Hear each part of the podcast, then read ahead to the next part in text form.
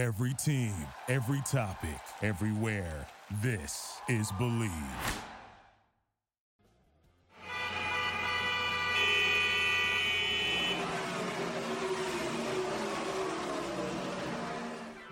This is Garage LA, Garage Latino. We don't talk about football here. We don't talk about golf. No. We are two Latino gearheads, David. and Ricardo, that are lucky to test the latest cars for you. So you can make a better decision when you are ready to buy. But there is more. Since we are Latinos and we have more than 50 years doing this, we have our own opinions and don't have pelos en la lengua to be nice for the sake of it. News, opinions, and our verdict, Latino styles on things on wheels y al que no le guste que se chingue. Garage Latino on Believe Network starts now. Welcome back, my friends. Uh, Ricardo, su servidor Los Ángeles, capital de la cultura automotriz. Thank you very much for joining us uh, again. And I really don't want to wait too long. I have to bring David Logi. Buenas noches. Saludos desde México. Abrazos. Hello. Welcome to Garage LA. There you go. And remember, we don't talk about football, we don't talk about baseball. Once in a blue moon, we might talk about golf for a different reason. And so we're we shall do it today. And We today's should- the yeah, day. that's Your right. lucky day. if, it, if if we have to talk about golf, today is the day. But before we talk about the golf, which I think is it's it's very important, I just I feel bad for this man and David. You know, it has to do with cars. Police cars have all kinds of safety measures, right? Uh, yes. you know, make sure that they don't get stolen, make sure that they protect the people inside. So oh, to uh, protect and serve. Right. that's right. So how is it possible that Deputy Thrower in Alabama uh, all of a sudden almost loses his car to what? To a goat. How does the goat get in the car? Oh, okay. So this is a uh, variation on the the dog ate my homework. That's right. Might it be? That's right. That's right. Uh, this happens, uh, you know, uh, this last couple of days in Madison County, you know, and and and, and literally a goat got into the car and it started chewing all the citations and paperwork from the officer. Some people got lucky. Yes, and you know that's what I, I was saying that that's that, that was a variation of uh, the dog ate my homework because turns out that uh, rather than a dog, it was a goat, and actually I, I think it was two happy goats, you know Yes. that, that, that that that were uh, that were involved in the, in this uh, incident. Uh, one How, was how can that happen? I mean, how, how how can the goats get in the car? How, how can that happen? Well, Ricardo, you know, Officer Thrower um was prevent was trying to prevent being chased by dogs and bit by dogs, so he left the door open in case a dog chased him. He could uh, hop into the car and uh, slam the door, and you know that way not uh, getting uh, bit by the dog. But you know it backfired because the problem, uh, the the problem du jour- you know, the problem of the day wasn't a dog, but a goat, and uh, it was actually two two goats. One of them was eating the paperwork, and the other uh, the other compadre of uh, the goat or, or the other comadre of the goat was frolicking on the hood and on the on the on the roof of the of the of the patrol of the Yeah, of cop car. that So- that's really that, that that's really uh, interesting. But anyway, uh, let's talk about golf. You know, Sure. Volkswagen. It's it's Oh, oh, oh, oh, you want you want, didn't want to talk about the PGA, no, not that kind of PGA. not that kind of golf. We don't The talk. one that we don't well- talk about anything that has to do with balls around here. Ricardo, the, the the the golf that I was thinking about does have a does have a stick, not exactly a club, but does have a stick, and that is something that America should be proud about because this golf it's available with a stick only in America. Yes, sir. Do you think that that you, the, the young people know how to drive stick shift? I think I think the, there there might be some. Yes, Some, I, some. I, I think there there might be some. Uh, you know, and and the and the ones that that, that learn are going to uh, are, are going to be rewarded Yeah. with a great driving uh, experience. Yeah, but well, the, the thing is that this golf that we're talking about is the R the Golf R, and it's a 20th anniversary version. And uh, this is pretty exclusive because only 1,800 units are going to be offered in America. That's right. That's right. And uh, y- uh, this this is a model this, based on the eighth generation uh, or a variation of the eighth generation Golf. But uh, And and it, and it is you know and it's an all-wheel drive with uh, with with vectoring yes, and a little bit over you know what 315 horsepower. 315, uh, yes, sir. You know, Yes, so sir. That's that. and will- that- that's a 245 rocket. uh, f- uh, 2 245 uh, foot pound torque. That- now that is this. Golf is the R, and this is a this is a model that uh, has all-wheel drive. As a matter of fact, you might be wondering why uh, 20th anniversary, and ba- basically this model is celebrating 20 years of all-wheel drive versions of the Golf. Yep. Most specifically, is commemorating the uh, Golf R32 Right. which was a really awesome vehicle. And uh, just in case uh, our public is not aware, this is an even spicier version of the Golf than the GTI. Right. And and I think it puts it very close to the Corolla GR. Of course, and uh, basically, what uh, what the competitors this uh, Golf R has in its uh, crosshairs, it also has uh, the Civic, the uh, the R, and would have been an interesting uh, rival to the uh, Focus RS if it did exist. Right. but it doesn't anymore. And uh, as a matter of fact, could also even uh, compete with the Subaru, the Impreza WRX STI. And uh, if uh, it still existed, would, would have been a competitor to the Lancer, uh, Mitsubishi Lancer Evolution.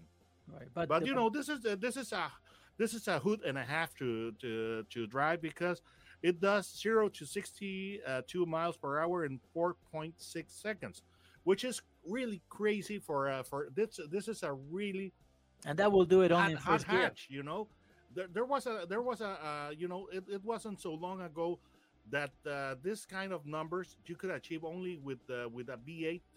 Yeah. Uh, so this this is pretty pretty pretty big. This is a big deal. Uh, big is the price. I think uh, you're looking at 45 700 40 you know $45,000 but then again for the technology and for what you get maybe it's the right number it, at first you know it seems like $45,000 for for for for for the golf but this is a very special golf uh, it looks really nice with that special lapis blue you know metallic uh, Mhm. you know and then some black accents uh, I'm sure the interior comes only in black, maybe not. Uh, it, it, it has uh, big tires too. Uh, you know, it, it, it's uh, it's all, all around. I think uh, it's going to be a hit, and because there's only 1,800 cars available, I'm sure they'll all be sold. is, is going Uh, to be highly collectible. But the thing is this for the for the people who um, uh, miss out on this uh, 20th anniversary version, the Golf R is still going to be available. You know, and one thing that uh, that bears mentioning is that uh, this special 1800 uh, unit run has no sunroof. Okay, the sunroof has been deleted, and if you uh, opt for a regular Golf R, it, it might have the the sunroof, and that they are doing that. The they're resorting to that measure to reduce the weight of the car. Now, forty five thousand dollars sounds like a lot of money, and and as a matter of fact, it is. But uh, please uh, bear in consideration the take into consideration that the uh, Golf uh, has, uh, and especially the GTI, has become more refined and upscale with every passing generation. So Yeah. now uh, a Golf uh, like this is pretty close to being an Audi A3.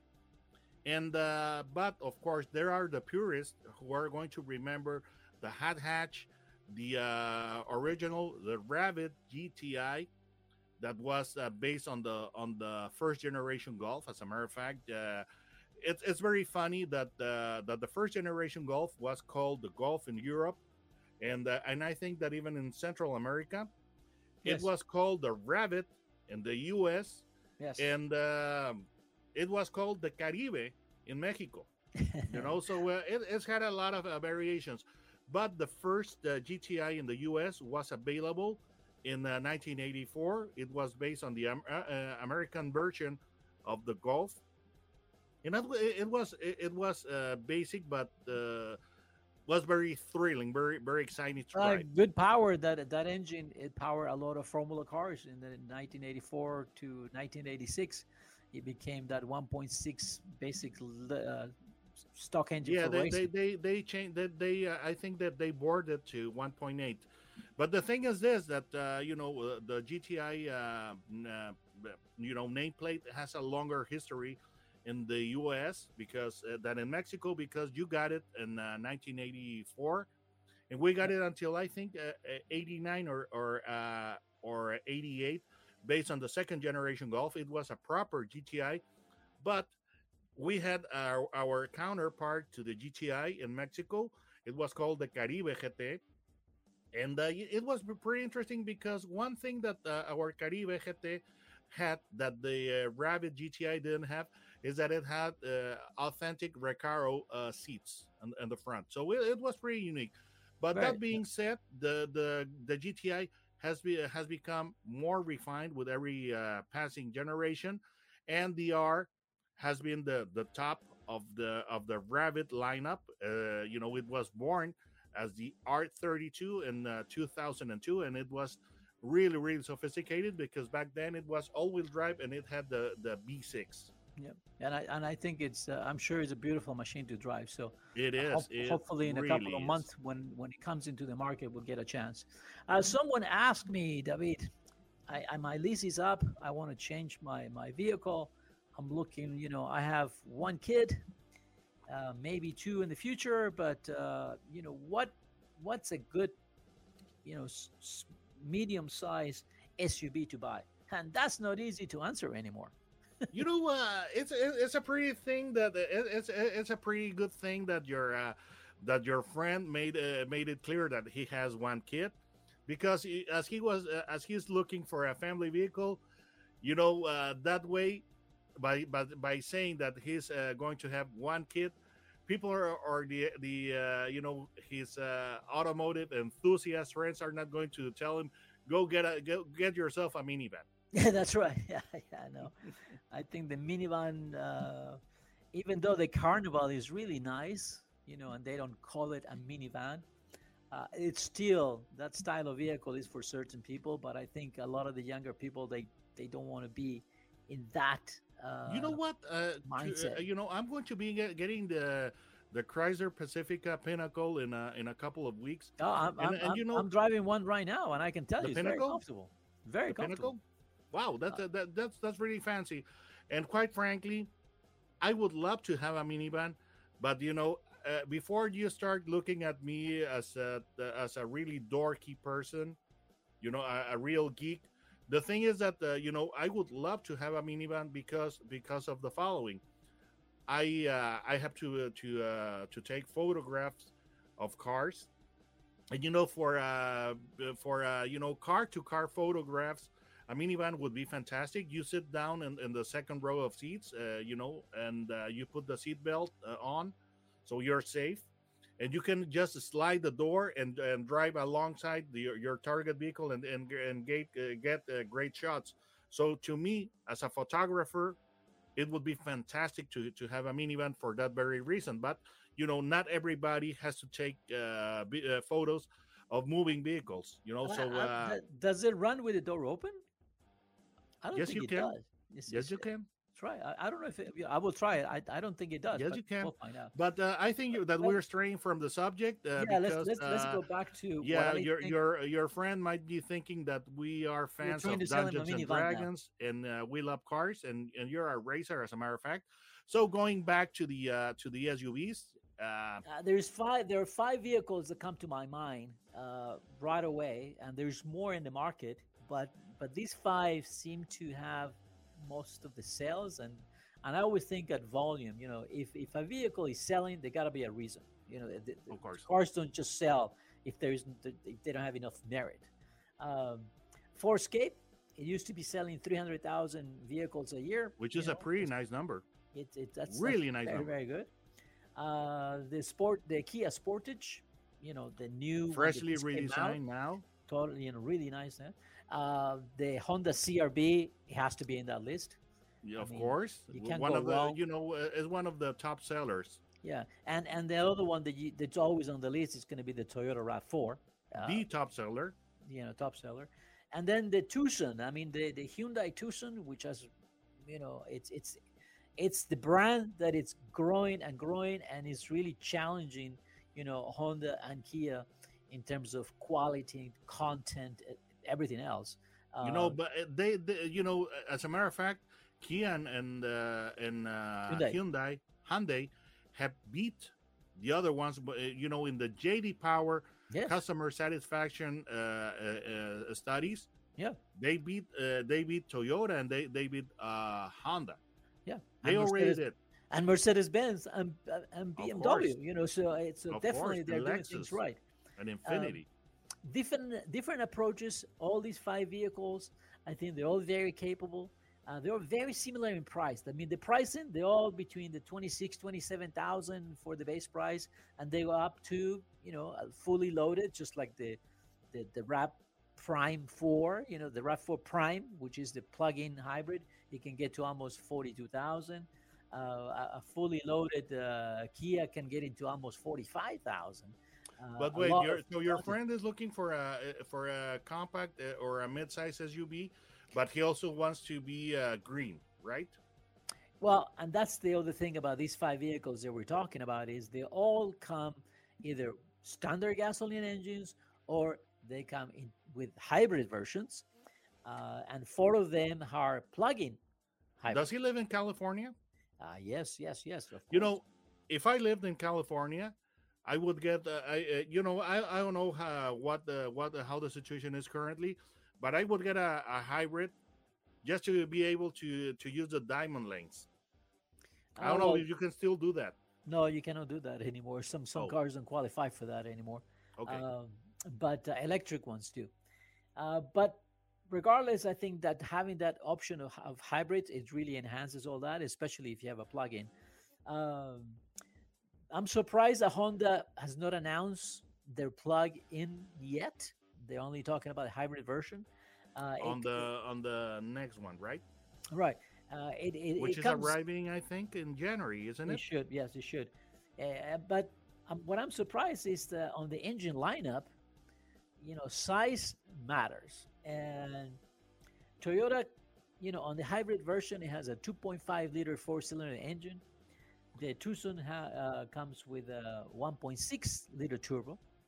As uh, does the Kia. plug-in, and has a Kia, and also the Honda CRV comes with a 1.5 turbo engine. So I- I'm, I know why, I know why, uh, but uh, you know, seems like Toyota and Ford are choosing to have the bigger four-cylinder engines, and on their plug-in hybrids, you know, they can also gives you, you know, almost 40 miles of range, uh, just electric. So which means if you have the means to be able to charge overnight your car and you're commuting only about 15 to 20 miles to work every day there's a possibility that it can go a month without you ever going to the gas station and i think that's pretty good I think I, I think that would be that would be amazing. And uh, but uh, you know, I, I think does your friend know the the difference between a hybrid and plug-in hybrid? Because I, I think that he should know that. uh, well we can tell everyone that is listening what the difference is and we have to remember what is a hybrid. A hybrid is a combination. It's a vehicle that has a combustion engine just like like every other car right? And then it's added an electric engine. So you have you know you have both. So one works with the gasoline and the electric motor is sort of helping you and especially it's working best at low speeds. And every time you're under 25 miles an hour the electric engine does a great job. So if you're in you know stop stop and go traffic in the freeway or you're in a parking lot pretty much the electric engine is going to take over. You're not going to spend a dime of gasoline uh, because you will have enough power to do that. Now when you go into the plug-in now david you tell him there's big changes. It's not Oh, Just- oh of course. Now uh, the, the thing is this that the uh, like Ricardo said, the hybrid uh, has uh, uh, you know is uh, at uh, at once an electric vehicle and uh, one with the gas uh, engine because uh, you know behaves like uh, like uh, like the both because it is both. Now, when it comes to uh, to uh, recharging the battery for the electric motor, you can do it in, in a hybrid. It will suffice to uh, you know uh, while you're coasting or while, while you're braking, you're going to be uh, charging the battery or recharging the battery. But when you move into a plug-in hybrid, the motors are more powerful for better performance, and the battery is way larger. Sometimes I don't know, uh, ten times larger than in a regular hybrid.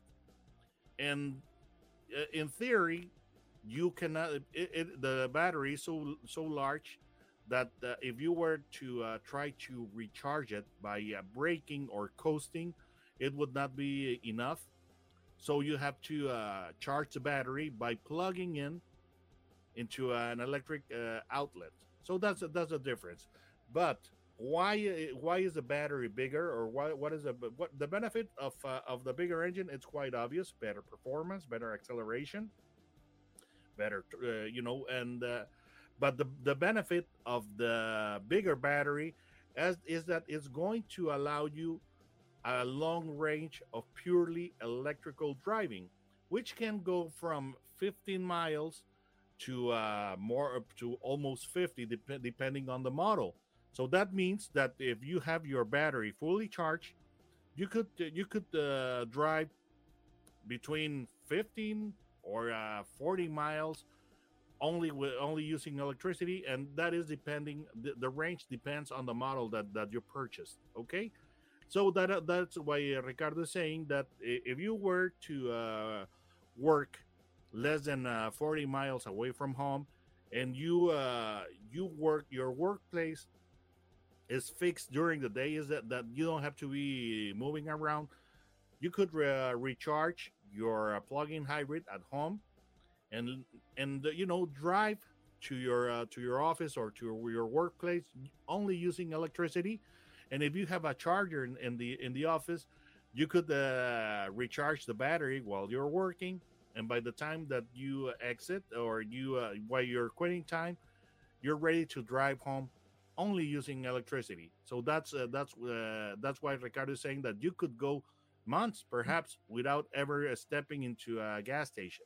And another thing is that because the batteries are bigger on the plug-in hybrid, uh, they the technology allows for the electric engine to help you at all type of uh, to be more efficient. Just to give you an example, uh, if you're going 50 miles an hour, you know, on the freeway, it's possible that all of a sudden the electric engine can help you to maintain that so the engine doesn't stress you know and and and you're extending that way. I mean i've been in in some of these plug-in hybrids where i get a total of almost 500 miles out of a, gasoline tank you know when usually you get only about 300 330 you know. So if you really learn how to drive the electric part of the car uh, and, and and really pay attention to uh, managing that uh, you can be very efficient and and obviously pollute a lot less and be very happy now an electric car or a plug-in hybrid or a hybrid for that matter is not a car that you buy to go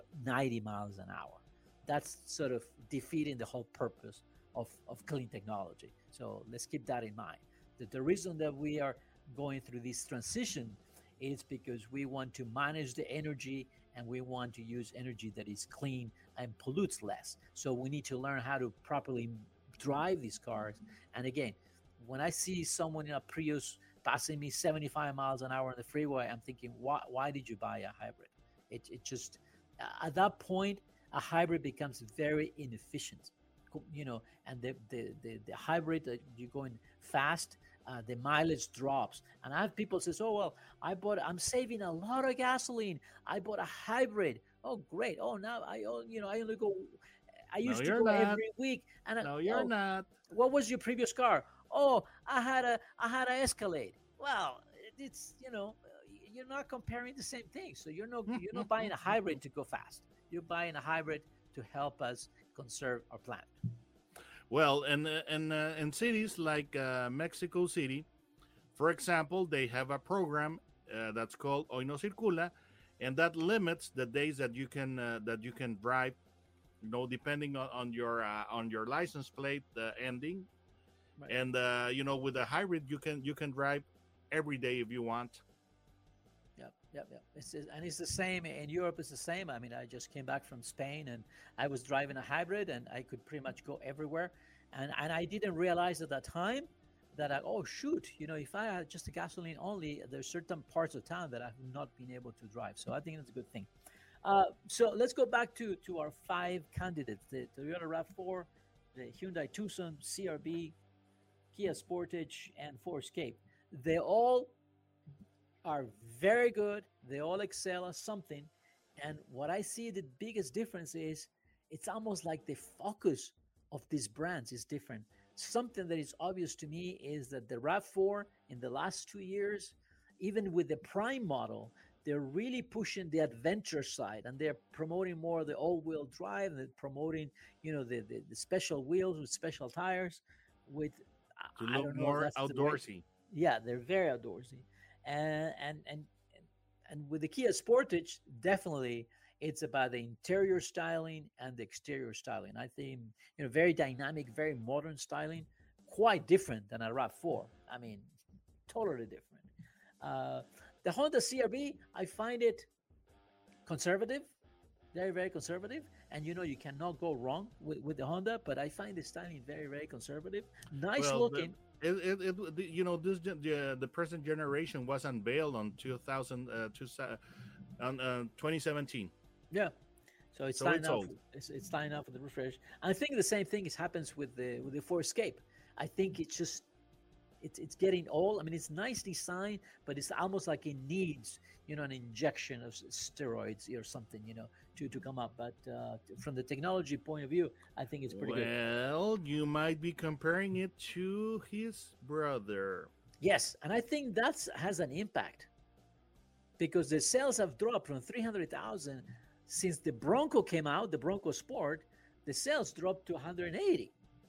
So I don't know, is that a good idea to cannibalize your own? Of course, it is. You know, as It long is? as the sales remain within the within Ford Motor Company, it's fine. You know, uh, some people uh, thought perhaps that uh, you know some people wanted something that looked a little more adventurous than uh, than uh, Escape, and uh, those those uh, s- uh, some of them of them are going to are flocking to the uh, Bronco Sport. Uh, But, I, I, I think you, I think I think the key word is what you just said, adventure. I think right now, it's in people's minds. Maybe we're being in these lockdowns for too long, and people want to go out and have adventures, and, and Yes. they're, they're, they're trying to, okay, let's get you know, but as long as, as the in the are remaining within Ford, you know, be it uh, the Escape or the Bronco Sport, that's fine. As Steve Jobs said uh, once, don't be afraid. He said to this, his product planners, don't be afraid to cannibalize yourself, because if you do, don't do it, somebody else, a competitor, will. So That's true. That's true. That's very true. So again, I think any of these five vehicles you can't go wrong. I will test them all because they all feel different. Price wise, they're about the same. Uh, I, I I noticed that you know, Kia, Hyundai quality. It's it's it's getting you know. It used to be the Toyotas of the day. Uh, now it's almost like the Kia and Hyundai's of the day. You know, very very good warranty. So you can't go wrong with any of these but definitely they feel very different. They not only look different, but they feel different. And that's going to be the key of what you like or you don't like. And remember, if you're going to finance this, you better find something that you like it. Um David, how do we find you in YouTube? Type uh, uh, autos and gear, no spaces in the search bar, and it'll take you straight to my channel. Um, David's channel, you know, plenty of videos, car reviews, and he tells you what he thinks. And he has a lot of experience, just like myself. And we pretty much can tell you right away sometimes when we see something wrong. Uh, and we do see some things wrong once in a while. Uh, but just go find him on YouTube. It's it's uh, you'll be happy. And then Garage Latino, remember, tell all your friends you can download Garage LA through the podcast in Believe Network, or also you can find us in Spotify and Amazon Music. Don't go, we'll be right back. Duraloop es un tratamiento especial para que el aceite no pierda sus propiedades. Duraloop reduce la sedimentación de las partículas nocivas que dañan al motor. Duraloop disminuye la temperatura interna del motor y la fricción de los metales. Duraloop para que el motor dure más. Thank you for listening to Believe.